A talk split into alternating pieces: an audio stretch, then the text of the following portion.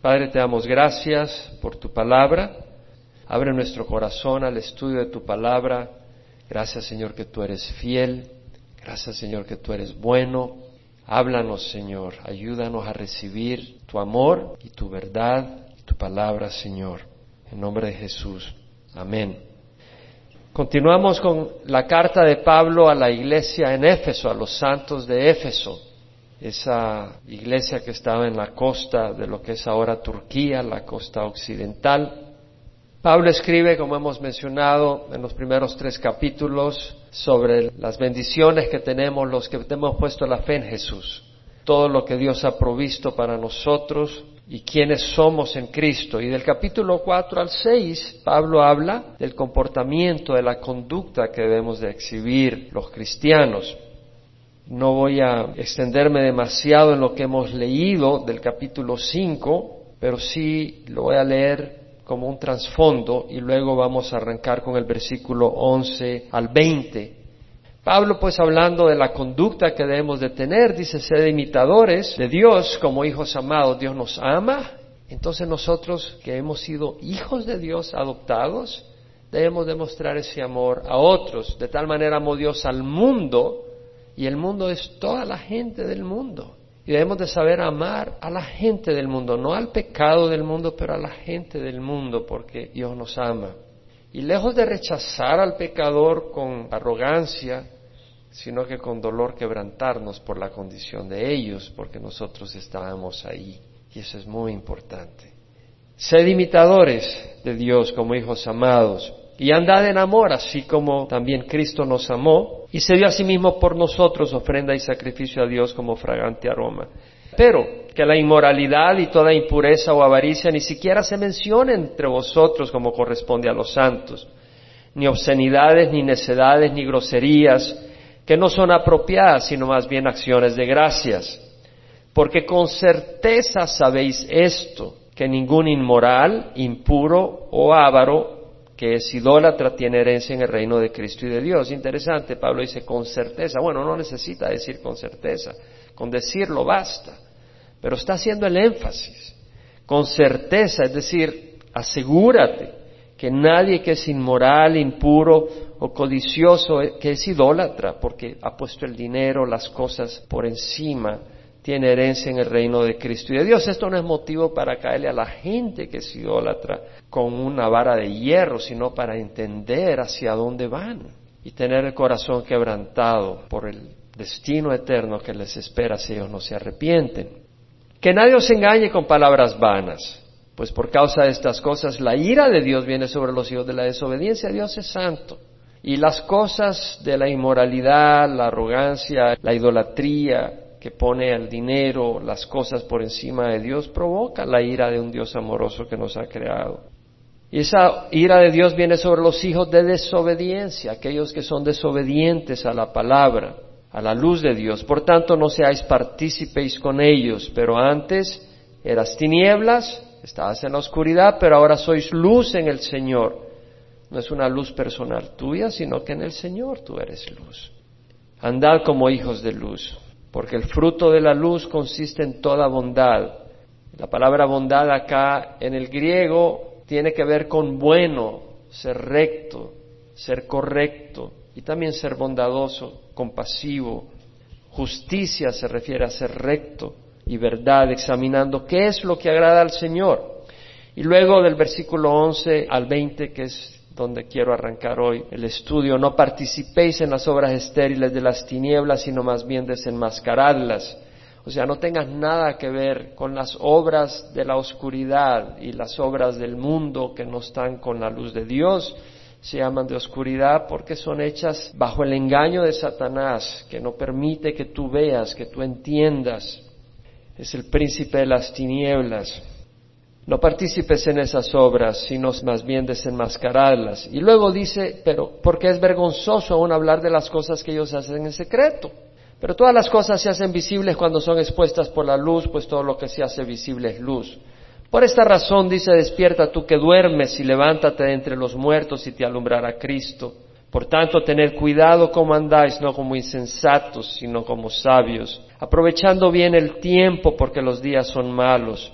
Así pues no seáis necios, sino entended cuál es la voluntad del Señor, y no os embriaguéis con vino en el cual hay disolución, sino sed llenos del Espíritu, hablando entre vosotros con salmos, himnos y cantos espirituales, cantando y alabando con vuestro corazón al Señor, dando siempre gracias por todo, en el nombre de nuestro Señor Jesucristo, a Dios el Padre. Pablo en el versículo 12 dice, es vergonzoso aún hablar de las cosas que ellos hacen en secreto. Ya el cristiano no hace esas cosas, no practica las obras que practicábamos cuando estábamos en el mundo. Todos venimos del mundo.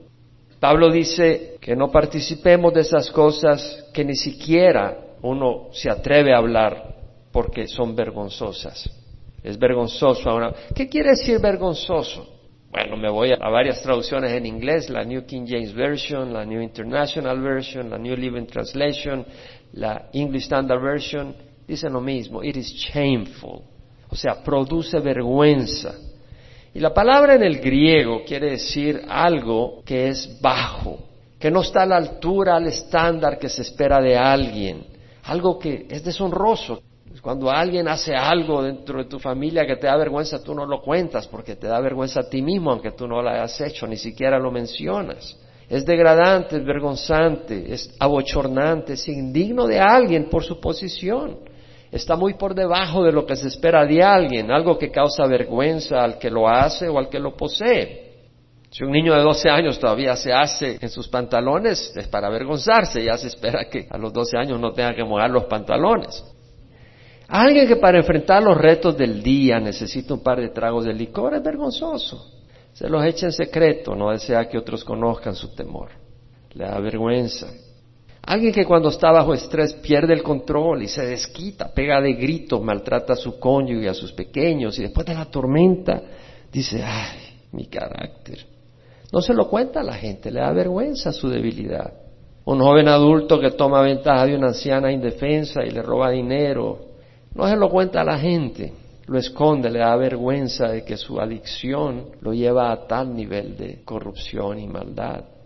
Un hombre que tome ventaja sexual de una niña indefensa aprovechándose de su inocencia o usando la fuerza, obviamente que lo esconde, le da vergüenza su bajeza, su cobardía. Hay cosas que la persona del mundo practica en secreto, sin que otros lo vean o lo sepan, porque es vergonzoso. Pablo está hablando de eso. Es vergonzoso aún hablar de las cosas que ellos hacen en secreto. Algunos practican inmoralidad. Pablo está hablando de la inmoralidad. Otros pagan prostitutas o practican homosexualidad o el adulterio en secreto. Le da vergüenza su ingratitud hacia su cónyuge porque su carne tiene más poder que su fuerza de voluntad y le son infieles a sus cónyuges. ¿Por qué lo practican? Porque no tienen poder para no hacerlo. Sus pensamientos y deseos corruptos y poderosos los dominan. Todos tenemos una carne pecadora pero el cristiano, y cuando estoy hablando del cristiano, el que ha venido a Cristo, tiene el Espíritu Santo para poner a muerte los deseos pecadores y caminar en rectitud. El mundo no. Su conducta no está a la altura de la creación con que Dios nos hizo. Nos creó a la imagen de Dios. Una imagen corrupta por el pecado. Todos venimos del mundo de pecado, hemos practicado cosas en la oscuridad cosas de las que nos avergonzamos, todos acá. Estoy seguro que hay cosas que hemos hecho o practicado que no quisiéramos que nadie supiera. Los que tenemos a Cristo, queda eso olvidado en el pasado. No solo en el pasado, porque puedes regresar al pasado, queda perdonado y desaparece del libro de obras de cada uno de nosotros, borrados por la sangre de Jesús. Y si tenemos a Cristo, que es luz, y Él ha entrado en nosotros, ya no podemos hacer esas cosas. Pablo dice ellos. Es vergonzoso hablar de las cosas que ellos hacen en secreto. Somos hijos de luz, no podemos andar en tinieblas. En primera de Juan 1, 5 al 7, Juan dice, este es el mensaje que hemos oído de Él, de Jesús, y que os anunciamos, Dios es luz, y en Él no hay tiniebla alguna, no hay oscuridad en Dios. No hay una zona oscura, rara. En Dios no hay nada de oscuridad. Si decimos que tenemos comunión con Él, si decimos, si decimos que tenemos comunión con Él, pero andamos en tinieblas, nuestro lenguaje tiene que ir de acuerdo a nuestro testimonio, nuestra vida. No quiere decir que somos perfectos y a veces fallamos, pero si caminamos, nuestro caminar, nuestra manera de vivir no coincide con lo que decimos, ¿por qué tengo yo que aclarar lo que soy yo ante la gente? La gente me dice, ¿qué eres? ¿Eres cristiano? Le digo, yo no sé qué quiere decir cristiano para ti. Tú enciendes la televisión y ves algunos pastores que parecen comerciantes o estrellas de cine, o mentirosos y charlatanes. Ves personas que se llaman cristianos y su vida y su estilo es totalmente, increíblemente perverso. Entonces digo, soy seguidor de Jesús. La palabra de Dios es la que me guía y su espíritu el que me da la fuerza y la luz para caminar. Hoy en día hay mucha confusión porque hay mucho testimonio equivocado. Si decimos que tenemos comunión con Dios, pero andamos en tinieblas, mentimos y no practicamos la verdad. Mas si andamos en la luz como Él está en la luz, tenemos comunión los unos con los otros. Al caminar bajo la luz de Dios, vamos a tener comunión unos con otros porque vamos a ver lo que es bueno y vamos a en la luz de Dios experimentar ese amor de la verdad de Dios. Y la sangre de Jesús, su Hijo, nos limpia de todo pecado. Es decir, no es que nosotros seamos perfectos, pero la sangre de Jesús nos limpia. Tenemos que salir a la luz, no ser como los murciélagos que están en las cuevas, en la oscuridad. Salimos a la luz, caminamos en la luz de Dios y la sangre de Jesús nos limpia por nuestras imperfecciones y fallas. Y eso es muy importante. Pablo luego dice, versículo 13, todas las cosas se hacen visibles cuando son expuestas por la luz, pues todo lo que se hace visible es luz. Cuando sacas un objeto a la luz lo puedes apreciar bien, tal como es. Y nosotros en la oscuridad no vemos las telas de araña que hay en nuestro corazón y Dios nos ha dado la ley de Dios para que reconozcamos que estamos mal, porque Él nos ama y quiere que vengamos a Él para ser sanados. Entonces, la ley nos ha sido dada no para salvarnos, porque la ley nos condena y no hay nadie que cumpla los diez mandamientos a la perfección. La ley nos ha sido dada para hacernos ver nuestro pecado y correr hacia Cristo que nos cubre con su sangre preciosa. Y nos da el Espíritu Santo para hacer lo que la ley no pudo hacer darnos poder para caminar en rectitud. En serio, nos da el poder necesario. Es Cristo el que nos cubre, como decía Pablo en 2 Corintios 5, 19, Dios estaba en Cristo reconciliando al mundo consigo mismo, era en Cristo, no en nuestras obras. Dios estaba en Cristo reconciliando al mundo consigo mismo, no tomando en cuenta a los hombres sus transgresiones. Y nos ha dado a nosotros el mensaje de reconciliación. Por tanto, somos embajadores de Cristo. Y como de parte de Dios, os rogamos, reconciliaos con Dios. Aquel que no conoció pecado, le hizo pecado, para que nosotros fuéramos hecho justicia de Dios en él. Nosotros somos hecho justicia de Dios. La justicia de Cristo nos cubre, porque nuestro pecado cubrió a Cristo y lo llevó a la cruz y Él pagó por nuestros pecados. Entonces vemos de que la ley no nos salva, nos lleva a Cristo y Cristo nos cubre cuando venimos a Él con corazón sincero y arrepentido y Cristo nos da su espíritu para darnos el poder. Claro, no todos corren a Cristo, unos huyen de Cristo. Y Juan lo dijo claramente, este es el juicio, que la luz vino al mundo, pero los hombres amaron más las tinieblas que la luz porque sus acciones eran malas. Todo el que hace lo malo odia la luz y no viene a la luz para que sus acciones no sean expuestas, está en secreto. Pero el que practica la verdad viene a la luz para que sus acciones sean manifestadas que han sido hechas en Dios. Por esta razón dice, versículo 14, despierta tú que duermes y levántate de entre los muertos y te alumbrará Cristo. Es decir, Pablo dice, despierta, tú que duermes. La persona que practica el pecado, que practica cosas en la oscuridad, en secreto, se parece a alguien durmiendo.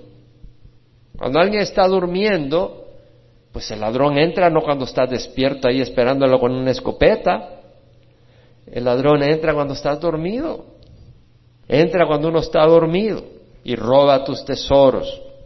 La persona dormida no se da cuenta que la casa está en llamas. ¿Quiénes de ustedes tienen una alerta de humo en sus casas?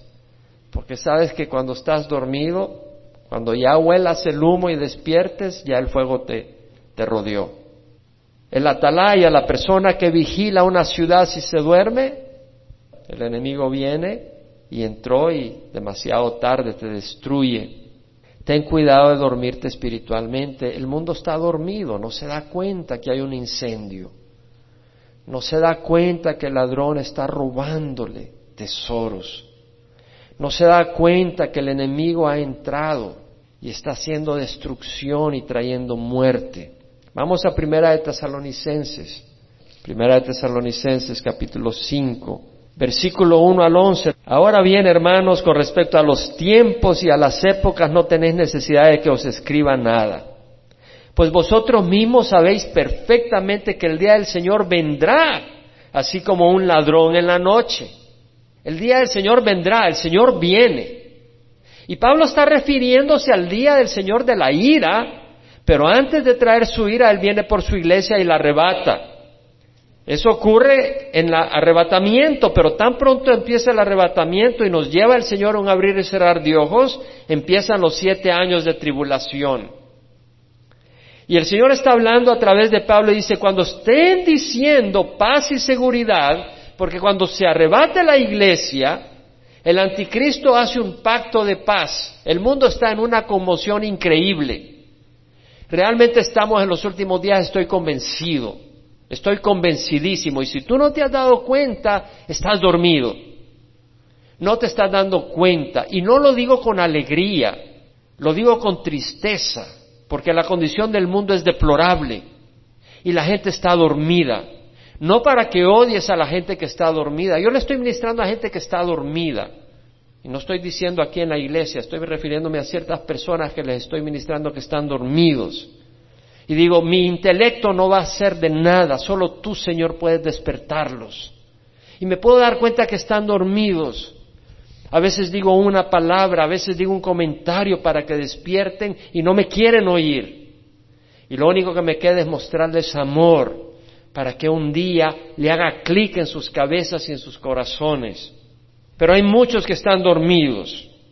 Y dice, cuando estén diciendo paz y seguridad, la destrucción vendrá sobre ellos repentinamente. La iglesia no va a pasar por la tribulación. Repentinamente, no hay tiempo para salirse en el arrebatamiento. Cuando sea el arrebatamiento, si tú no conoces al Señor de corazón, te cayó la tribulación como dolores de parto a una mujer que está encinta y no escaparán. Mas vosotros, hermanos, no estáis en tinieblas para que los días os sorprenda como ladrón.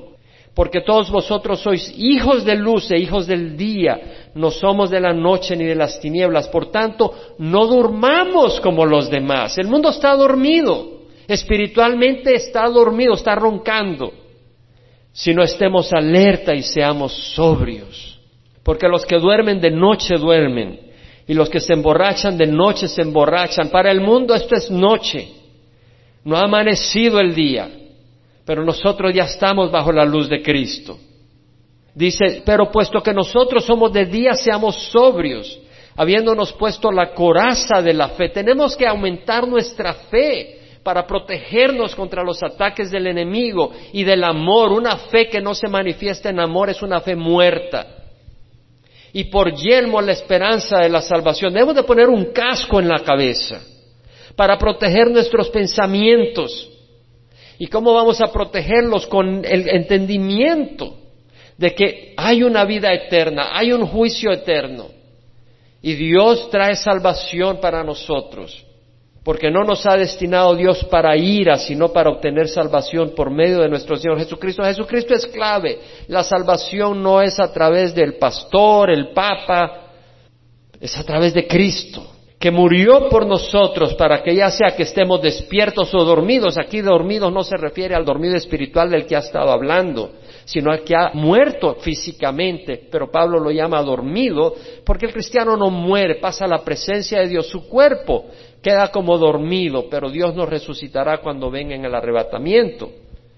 Por tanto, alentaos los unos a los otros, alentaos, daos ánimo. En vez de estar dormido, aproveche el tiempo para animarnos unos a otros y edificaos el uno al otro tal como lo estás haciendo. Hemos de edificarnos, no perder el tiempo. En Efesios 5 Pablo habla de eso, dice, y levántate tú de entre los muertos. Aquí le está hablando, si está muerto no puede ser a un cristiano. El cristiano está vivo. Dice, levántate tú de entre los muertos y te alumbrará Cristo. ¿Cómo puedes levantarte de entre los muertos si estás muerto? La voz de un hombre no levanta a nadie de los muertos, pero la voz de Cristo sí. La voz de Cristo levantó a Lázaro. Lázaro lo oyó, estaba muerto, pero la voz de Cristo los muertos le escuchan. La hija de Jairo, el oficial de la sinagoga, estaba muerta, pero escuchó la voz de Jesús cuando le dijo, levántate, y se levantó. Y tal vez tú estás muerto, tal vez tú no tienes a Cristo, y sabes que no tienes a Cristo, sabes que haces cosas en secreto que no deberías de hacerlo. Pero la voz de Cristo está acá, la palabra de Dios.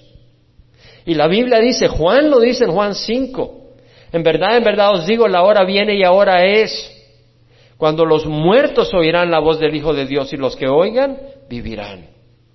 Si tú escoges oír la voz de Jesús hoy, tú vas a tener vida eterna. En el momento en que la recibes en tu corazón y Dios te levanta y versículo 15 dice, por tanto, tened cuidado como andáis, no como insensatos, sino como sabios. Tened cuidado. La palabra realmente acá en el griego es poned los ojos, mirad cuidadosamente. La New International Version dice, be very careful. O sea, muy cuidadoso, pero la English Standard Version lo pone literalmente, look carefully. Mirad cuidadosamente. Debemos de estar pendientes de nuestro caminar. Tened cuidado cómo andáis, no como insensatos, sino como sabios. Debemos estar pendientes de nuestro caminar, debemos de estar atentos, de no andar neciamente, ignorando los peligros espirituales, las trampas del enemigo. Debemos de permanecer alerta, sabiendo que vivimos en los últimos días, conscientes de que viene el juicio de Dios y que ya viene vida eterna para los que tenemos la esperanza en Cristo, viene el reino de los cielos visible que ahora es invisible. Y vamos a salir de este mundo de ingratitud, de dolor, de injusticia, de luchas, de sufrimiento, de muerte, a entrar a un reino eterno donde no va a haber tristeza ya más. Dice, tened cuidado como andáis, no como insensatos. La palabra insensato es asofos. Sofía quiere decir sabiduría. Sofos quiere decir sabiamente. Asofos quiere decir sin sabiduría. Dice, tened cuidado como andáis, no como insensatos, es decir, no sin sabiduría, no neciamente. Y hay personas que andan neciamente, ven venir el peligro y no hacen nada al respecto. No las odies, ámalas y llora por ellas. Yo pienso en personas ahorita que quisiera que no anduvieran neciamente. Y me quiebra el corazón ver que andan neciamente ven venir el peligro y no hacen nada. Dice, no sean como insensatos, sino como sabios, sofos. ¿Qué quiere decir sabio? Con destreza, usando los mejores planes y estrategias para algo, obrando con entendimiento. Estamos en los últimos días. Ten una estrategia. El enemigo anda como león rugiente buscando a quien devorar. Tenemos que ser sabios, tener estrategias para no caer en el engaño. Proverbios 14, 16 dice, el sabio teme y se aparta del mal, pero el necio es arrogante y descuidado. Es arrogante, no pone atención a la advertencia de Dios, es descuidado. Que no seamos nosotros de esa calaña, aprovechando bien el tiempo, pues los días son malos. Debemos de aprovechar el tiempo ya no podemos vivir como que si este mundo es todo, como que si se acaba todo acá. Que nunca vamos a morir, somos eternos. Comamos y bebamos, disfrutemos los placeres. Andemos en orgías, emborrachémonos.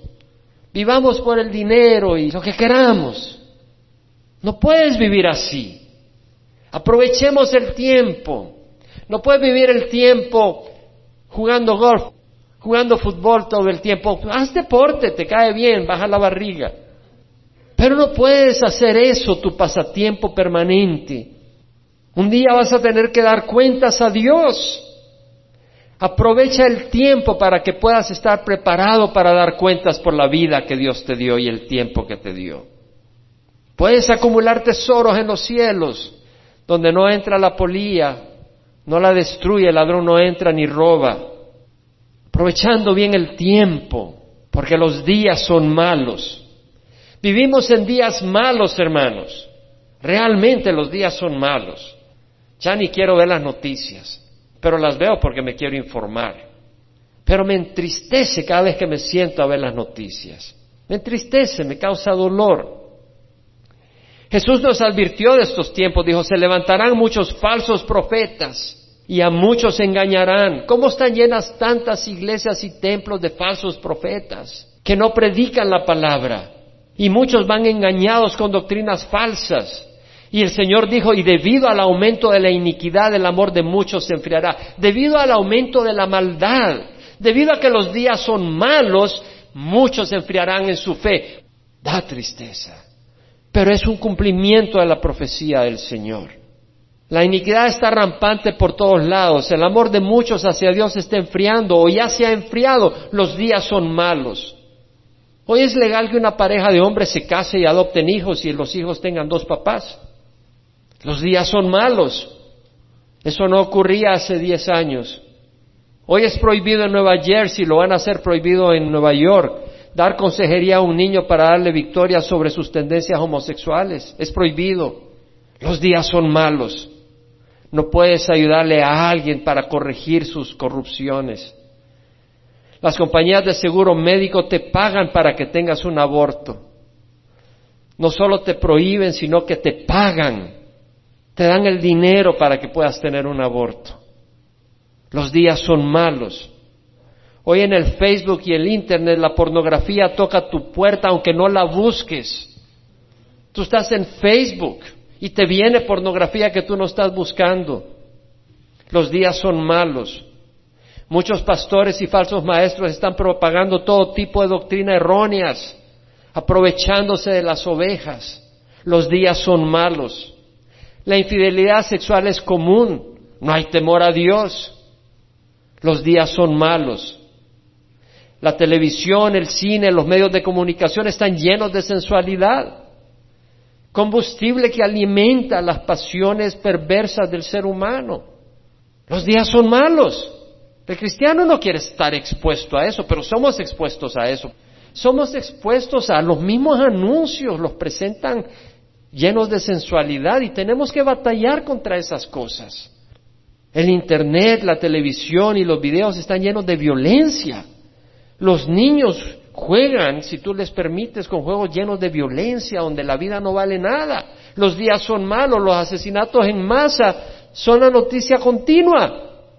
Alguien le fue mal en el trabajo, lleva su metralleta y mata un puño de gente en el trabajo, como ocurrió esta semana. O sea, vivimos en días malos. La campaña presidencial, y no estoy haciendo política, pero da vergüenza, mis hermanos.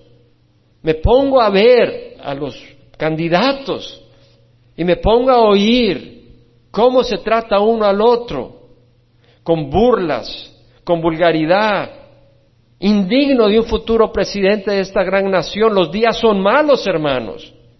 ¿Por quién vamos a votar? Hay un caos en el liderazgo de este país. Los días son malos.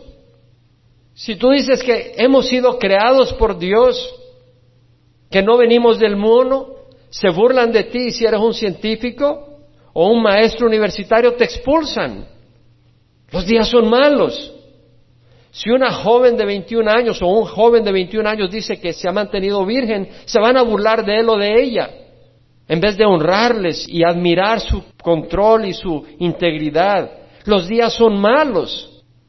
Hemos perdido mucho tiempo en el mundo descuidando nuestras almas, desperdiciando el tiempo, haciendo cosas que no aprovechan en la eternidad.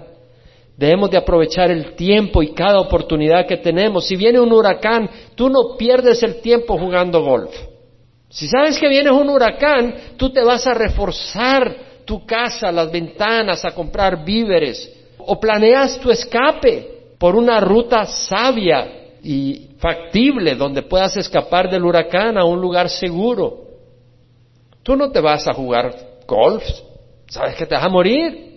Si tu jefe va a regresar en cualquier momento, tú no te vas a Las Vegas a gastarse el dinero que te encomendó. Sabes que te va a pedir cuentas y te va a meter preso si tú no has sido fiel con lo que te encomendó.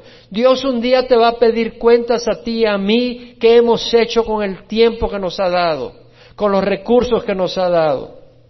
Debemos de aprovechar el tiempo preparándonos, cuidándonos, fortaleciendo nuestras vidas con la palabra de Dios, reuniéndonos como lo están haciendo ustedes ahora en el amor de Dios para conocer del Señor, para no ser arrastrados por la mentira, para ser guiados con la palabra de Dios, para no ser arrastrados por el pecado y ayudándole a otros a que escapen del juicio que viene.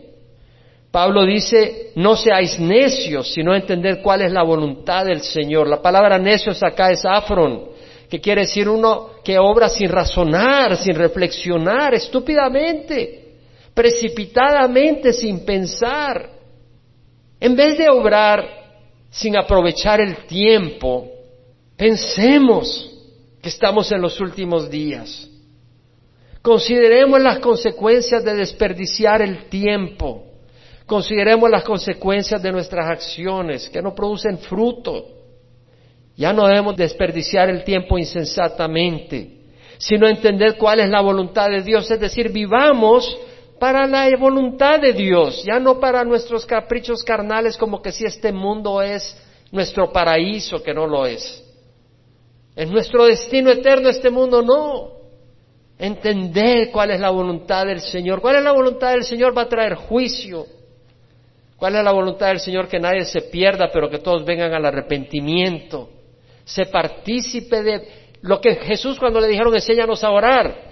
Padre nuestro que estás en los cielos, santificado sea tu nombre, venga a nosotros tu reino.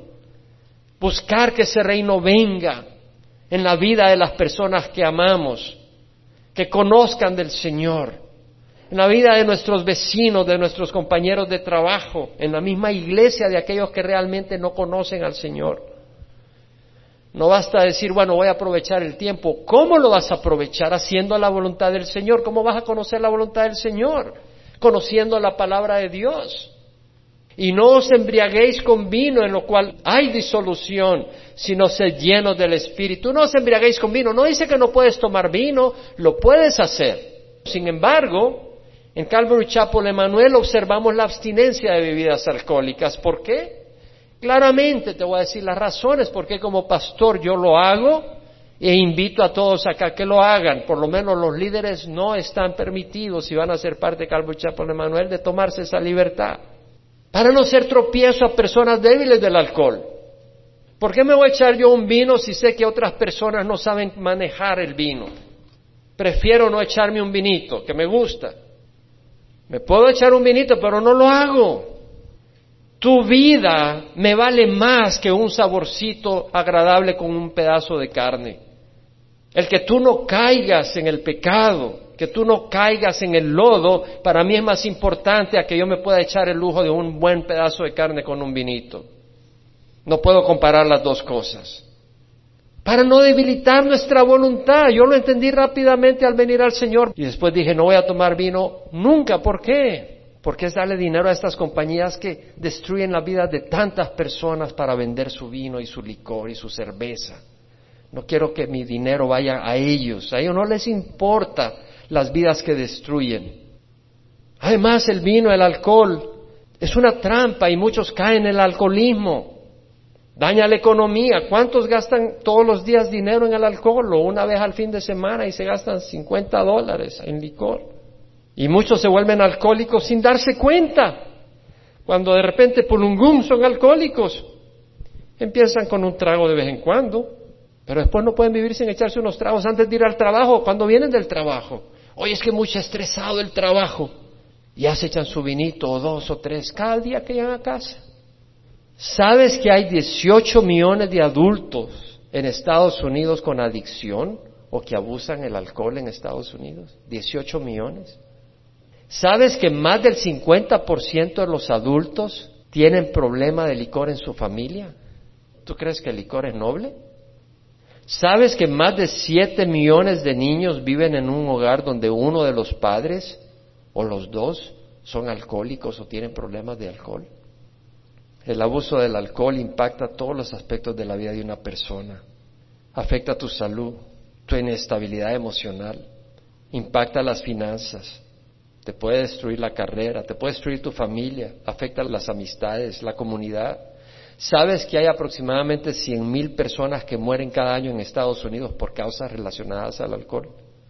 ¿Sabes que aparte de las camas de maternidad en los hospitales, el 40% de las camas en los hospitales están llenas de personas que están enfermos por causas relacionadas al alcohol?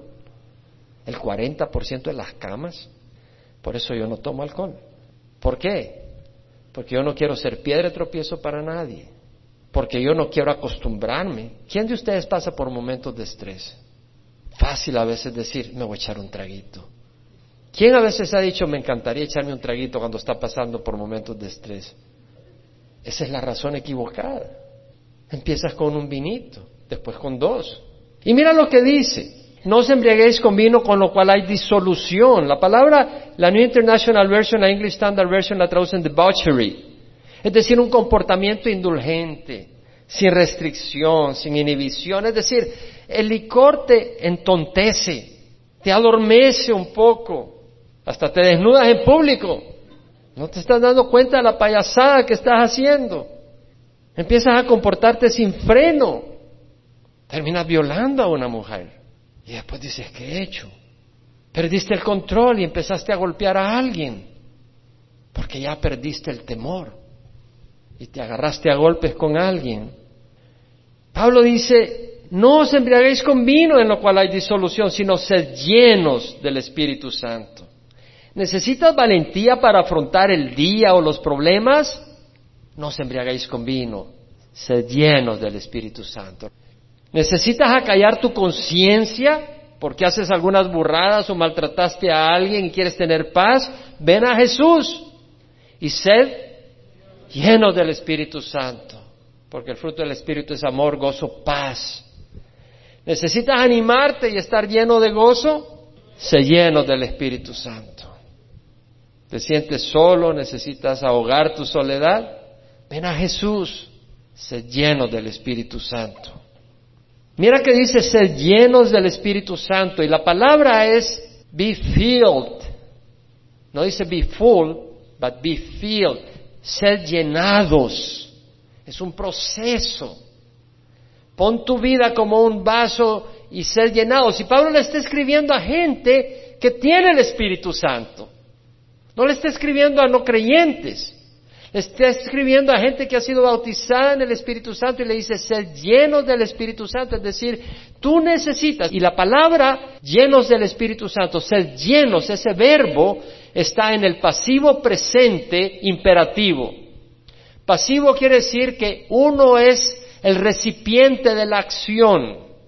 No es uno el que llena, sino uno el que es lleno como un vaso en que va siendo llenado. El vaso no hace nada más que estar disponible para que lo llenen.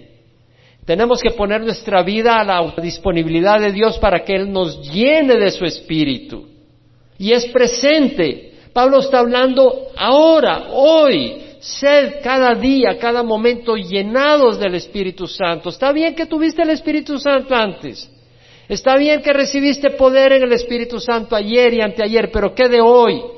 Hoy necesitamos el Espíritu Santo. ¿Quién necesita el Espíritu Santo hoy? Yo lo necesito hoy. Y es imperativo, es una orden. Sed llenos, no lo recomienda Pablo, lo ordena, sed llenos, porque sin el Espíritu Santo no podemos caminar en rectitud.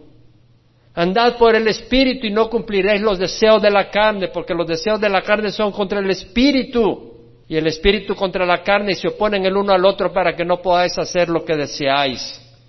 Si vivís conforme a la carne habréis de morir, pero si por el Espíritu ponéis a muerte las obras de la carne viviréis, porque los que son guiados por el Espíritu de Dios, los tales son hijos de Dios. Tenemos que ser llenos del Espíritu Santo para vencer la carne pecadora, para poder decir no al deseo de echarte un vinito, para poder decir no a la computadora cuando te vienen estas cosas, para poder decir no a una relación, a una amistad donde empiezas a ver que se empieza a mover por una dirección que no debe. Tienes que tener poder y eso lo da el Espíritu Santo. Jesús dijo, si uno de ustedes que es padre su hijo le pide pan, no le dará una piedra. Le pide pescado, no le dará una serpiente en lugar del pescado.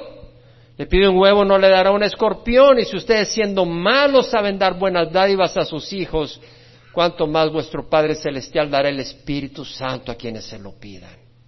Notemos que dice ser llenos del Espíritu, no dice embriagados en el Espíritu. Hay una diferencia. La gente se embriaga con el licor, pero el Espíritu no embriaga. La persona embriagada actúa alocadamente. El que está lleno del Espíritu Santo no actúa alocadamente, contrario a lo que muchas iglesias dicen. La gente se tira al suelo y ladra, se revuelca como perritos, otros corren como locos. Yo he estado en algunas iglesias donde el pastor, bella persona, pero agarró el micrófono y de repente salió corriendo hacia la puerta atrás, corriendo. La iglesia tenía pocos miembros. Y en una reunión de oración se pusieron a correr en círculo, parecían gatos siguiéndose la cola. Salimos corriendo. Pero qué confundido, eso no es el Espíritu Santo. Tú vas a actuar basado en la sabiduría. Las emociones son buenas, pero si te llevan a hacer cosas ridículas, no. La persona que está llena del Espíritu Santo no se vuelve alocada, sino que adquiere poder para vivir una vida ordenada y recta recibe sabiduría y dones y produce fruto espiritual. En 1 Corintios 14, Pablo dice, los espíritus de los profetas están sujetos a los profetas, porque Dios no es Dios de confusión, sino de paz, como en todas las iglesias de los santos. Hay lugares donde hay tanta confusión, todo el mundo hablando en lenguas a la vez. Dice, no, Dios no es Dios de confusión, sino de paz como en todas las iglesias de los santos. Y luego dice que todo se haga decentemente y con orden. No dice que todo se haga muertamente. Hay lugares que parecen que están muertos. Nos enseña la palabra. Todo es puro incienso y candelas. Pero no enseña la palabra. Pablo dice, hablando entre vosotros con salmos, himnos y cantos espirituales, cantando y alabando con vuestro corazón al Señor. Alabanzas, considerar la bondad de Dios, y empezar a darle gracias a Dios. Mira lo que dice, alabando con vuestro corazón a quién? Al Señor, no al pastor, no a María, no a Pedro, no al Papa, ¿a quién? Al Señor, el único digno de alabanza, dando siempre gracias por todo en el nombre de nuestro Señor Jesucristo. Y aquí hay gente que lo saca fuera de contexto. Ah, tuve un accidente, gloria a Dios. Fíjate que violaron a alguien. Gloria a Dios. Cuidado. Dice, dando gracias a Dios por todo, pero entiende que dentro de contexto. Toda buena dádiva y todo don perfecto proviene del Padre de las Luces, en quien no hay cambio y zona de variación. Toda cosa buena, toda buena dádiva, ¿de quién proviene? De Dios. Si hay algo bueno en tu vida, dale gracias a Dios, porque su misericordia, Él hace salir su sol sobre buenos y malos, hace llover sobre justos e injustos. Hay agua en tu casa, gloria a Dios. Hay pan sobre tu mesa, gloria a Dios. Hay un lugar a donde puedes estudiar la palabra de Dios, gloria a Dios. Tienes vista para poder leer la palabra, gloria a Dios. Tienes un trabajo, gloria a Dios. Tienes un hermano con quien reunirte a orar, gloria a Dios. Darle gracias a Dios por estas cosas. Claro, si alguien violó a una niña, no vas a decir gracias a Dios que violaron a la niña, eso es una estupidez. Pero puedes decir gracias a Dios que tú puedes y eres la respuesta para esa crisis. Tú puedes venir y restaurar a esa niña y darle total sanidad. Y por eso darle gracias a Dios. Dando siempre gracias por todo en el nombre de nuestro Señor Jesucristo. ¿Por qué en el nombre del Señor Jesucristo? Porque tenemos acceso al trono de Dios gracias a quién? Gracias a Jesucristo. Bendito sea el Dios y Padre nuestro Señor Jesucristo, que nos ha bendecido con toda bendición espiritual en los lugares celestiales en Cristo Jesús, según nos escogió en Él antes de la fundación del mundo para que fuéramos santos y sin mancha delante de Él. En amor nos predestinó para adopción como hijos para sí, mediante Jesucristo. Es Jesucristo el que ha sido el artífice de nuestra salvación. Y Él es el único nombre bajo el cielo dado a los hombres bajo el cual vamos a ser salvos. Y dice la palabra del Señor que un día toda rodilla se doblará y toda lengua confesará que Jesucristo es Señor para gloria del Padre. Vamos a orar. Yo te invito a que tú recibas al Señor hoy. Vivimos en tiempos difíciles y el Señor quiere rescatar tu corazón, tu vida. Si tú no has hecho a Jesucristo Señor de tu vida, hazlo. Jesús mismo dijo, la venida del hombre será como en los días de Noé. En aquellos días antes del diluvio la gente estaba comiendo, bebiendo y dándose en matrimonio. Hasta el día que vino el diluvio y Noé entró en el arca y no comprendieron hasta que él entró en el arca y los agarró a todos de sorpresa. Así será la venida del Hijo del Hombre, que no te agarre de sorpresa. Sales de esta iglesia, te atropella a alguien ahí nomás, te dio un ataque al corazón ahí nomás.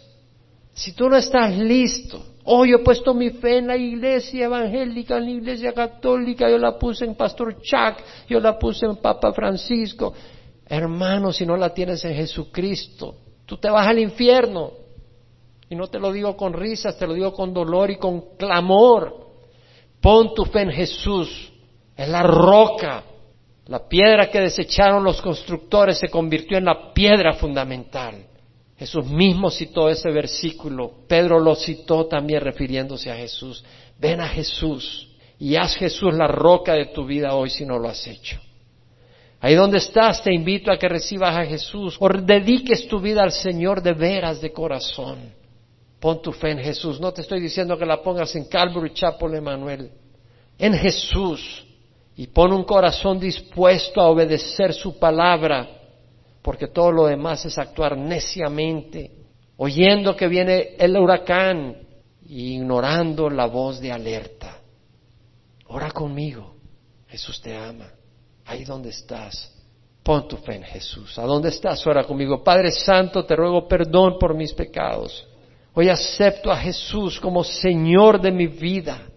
Creo que su sangre derramada en la cruz es un pago suficiente por mis pecados. Y hoy acepto a Jesús como Señor y Salvador. Dame tu Espíritu Santo para caminar en rectitud y hacer tu voluntad nombre de Jesús. Amén. Si tú has orado, Dios entra en tu corazón.